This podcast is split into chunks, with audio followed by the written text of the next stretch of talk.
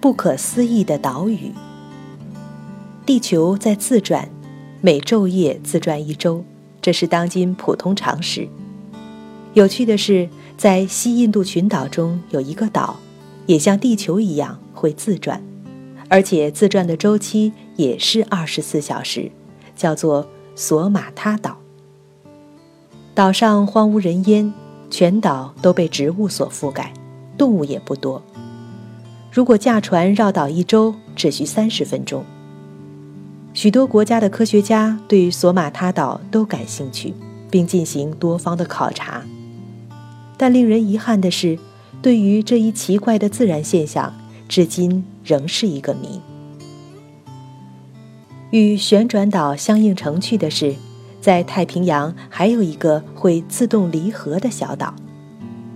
今天你看见它是完整的一个，明天它会分成两个，中间相隔四至五米。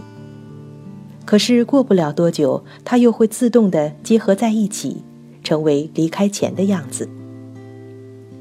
除旋转岛和离合岛之外，在加拿大还有一个塞布尔岛，它也会运动，而且十分明显。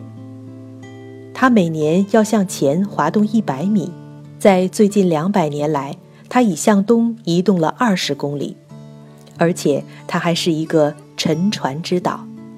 先后在这里有五百艘舰船遇难，丧生者达五千人，故被航海者称为“大西洋上的坟场”。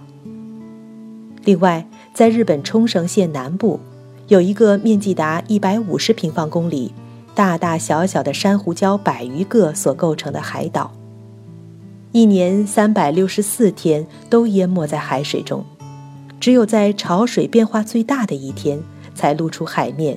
但仅仅三个小时左右，便又潜回水中，消失得无影无踪。经过冬眠一年之后，又会再一次出现。